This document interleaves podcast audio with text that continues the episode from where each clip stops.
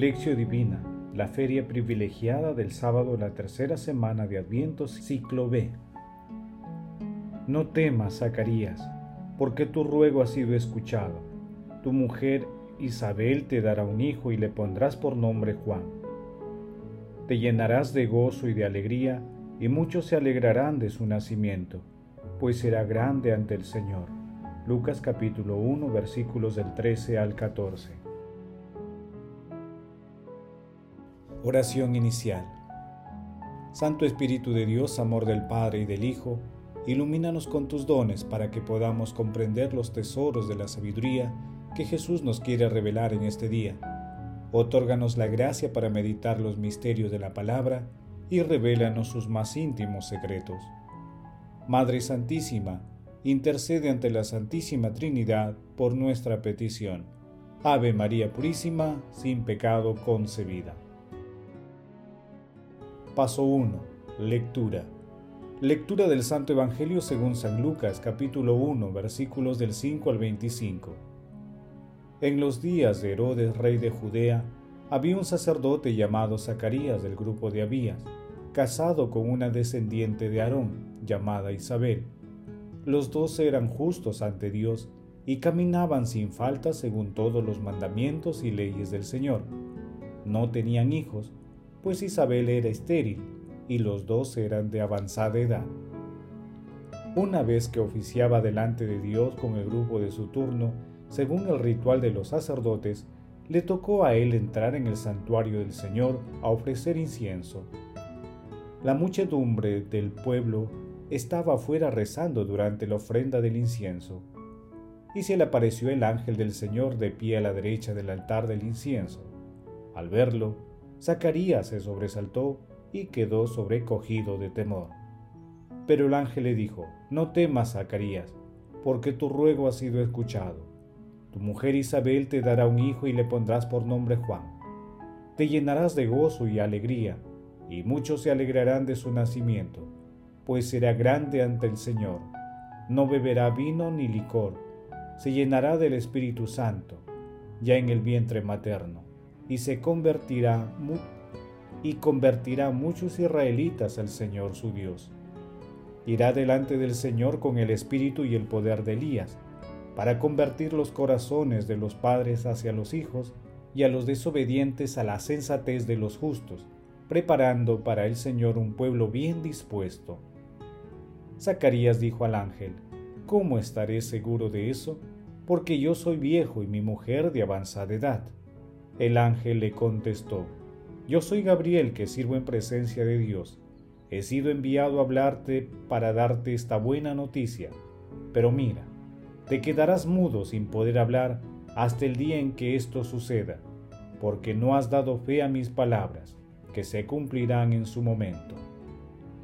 El pueblo estaba aguardando a Zacarías, sorprendido que se tardase tanto en el santuario.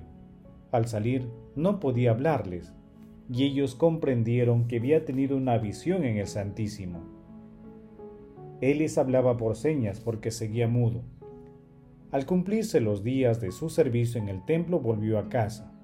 Días después concibió Isabel su mujer y estuvo sin salir cinco meses diciendo, Esto es lo que el Señor ha hecho por mí, cuando decidió librarme de lo que me avergonzaba ante los hombres. Palabra del Señor Gloria a ti, Señor Jesús.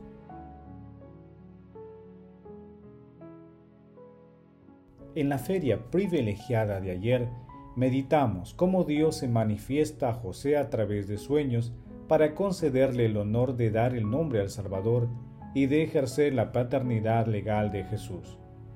Hoy meditamos el anuncio del nacimiento de Juan Bautista a través de la visita que el ángel Gabriel realizó a Zacarías que representa todavía al Antiguo Testamento.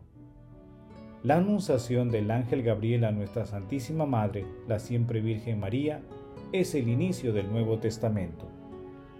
Zacarías conoce a través del ángel la misión de Juan Bautista, quien estará consagrado enteramente a Dios. Será el precursor, el pregonero de Jesús, la voz que grita en el desierto.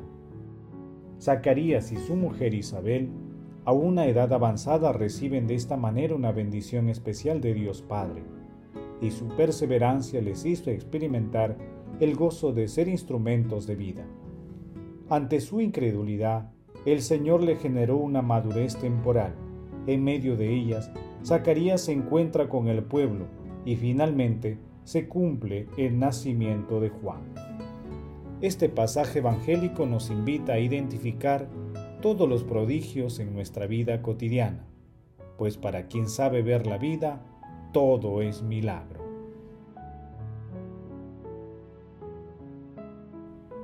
Paso 2. Meditación. Queridos hermanos, ¿cuál es el mensaje que Jesús nos transmite el día de hoy a través de su palabra? El primer mensaje que el ángel Gabriel le dijo a Zacarías fue, No temas, Zacarías, porque tu ruego ha sido escuchado, que para nosotros significa que en la vida todo es producto de la oración con fe. A la luz de la palabra respondamos lo siguiente. ¿Cuál es nuestra respuesta ante los planes de Dios? ¿Respondemos con incredulidad, temor, confianza o aceptación? ¿Rezamos con fe? Hermanos, que las respuestas a estas preguntas nos ayuden a confiar plenamente en los planes que la Santísima Trinidad tiene para cada uno de nosotros y nuestras comunidades, así como a reconocer la presencia prodigiosa de Dios en cada instante de nuestra vida. Repitamos en nuestro corazón este pasaje de la carta a los Filipenses capítulo 3, versículos 20b al 21. Esperamos que venga como Salvador Cristo Jesús el Señor. Él transfigurará nuestro cuerpo de humilde condición en un cuerpo glorioso, semejante al suyo, en virtud del poder que tiene para someter a su imperio todas las cosas. Jesús nos ama. Oración. Padre eterno, que te has dignado revelar al mundo el esplendor de tu gloria por medio del nacimiento de nuestro Señor Jesucristo, del seno de nuestra Santísima Madre María. Concédenos venerar con fe íntegra y celebrar con sincero rendimiento el gran misterio de la encarnación de tu Hijo. Padre eterno, que nos has elegido en Cristo antes de la creación del mundo, concédenos una mirada pura para contemplar el milagro de la vida y reconocer el valor inestimable de la persona humana, creada a tu imagen y semejanza. Amado Jesús, que la iglesia que tú fundaste, Señor, glorifique tu nombre por todo el mundo y que tu palabra sea luz para nuestros ojos y sirva de protección a todos los pueblos que confiesan tu nombre. Amado Jesús, misericordia pura, tú que estás sentado a la derecha de Dios Padre, alegra con la visión de tu rostro a nuestros hermanos difuntos. Madre Santísima, Madre de la Divina Gracia, Madre del Adviento, intercede por nuestras oraciones ante la Santísima Trinidad. Paso 4. Contemplación y acción. Hermanos, contemplemos a la Santísima Trinidad a través de la lectura de un texto de Hermes Ronchi. Todo el Antiguo Testamento, desde el primer capítulo del Génesis, presenta la historia humana como un movimiento de creación y desarrollo que comienza en Dios y a continuación se establece en el hombre. Dios sigue dirigiéndolo y controlándolo con una gran precisión, según su particular designio y voluntad, de modo que tanto en la vida de un individuo como en la de una generación o de una nación, el movimiento de la historia aparezca claramente en su misión total y perfecta a su voluntad y a su presencia. Dios establece asimismo de manera irrevocable el movimiento del tiempo en favor del hombre, habiendo establecido el orden de los tiempos y confines del espacio. Hechos capítulo 17 versículo 26. Así el hombre actúa según la voluntad de Dios, esto es en armonía con el conocimiento de Dios y con la consagración a Él. Entonces se eleva por encima del movimiento del tiempo y lo somete realmente a la voluntad de Dios, transformando las horas, los días y los años en una historia de salvación, en una edad divina, en una vida eterna en el reino de Dios. Ahora es el tiempo favorable.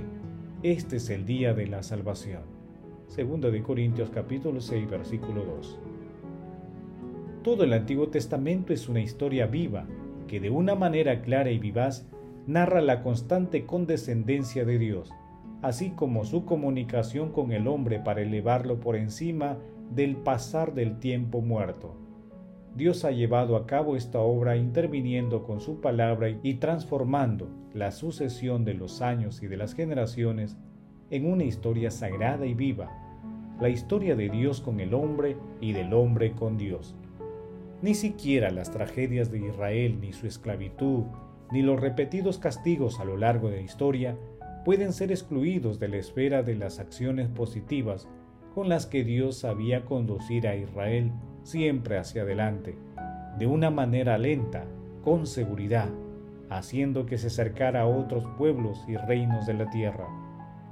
Todo en vistas a la unidad con las otras naciones del mundo, al que Israel debía salir al encuentro en la persona del Señor, el Mesías. Hermanos, hagamos el compromiso de pedir diariamente que el Espíritu Santo nos infunda y nos comunique la plenitud de las grandes virtudes, para que llenos de confianza podamos cumplir la misión que Dios nos ha encomendado. Glorifiquemos a la Santísima Trinidad con nuestras vidas, poniendo en práctica la palabra de Dios. Oración final. Gracias Señor Jesús por tu palabra de vida eterna. Que el Espíritu Santo nos ilumine para que tu palabra penetre en lo más profundo de nuestras almas y se convierte en acción. Dios glorioso, escucha nuestra oración. Bendito seas por los siglos de los siglos. Madre Santísima, intercede ante la Santísima Trinidad por nuestra petición. Amén. El Señor esté con ustedes y con tu Espíritu. La bendición de Dios Todopoderoso, Padre, Hijo y Espíritu Santo descienda sobre ustedes y los acompañe siempre. Amén. Bendigamos al Señor, demos gracias a Dios.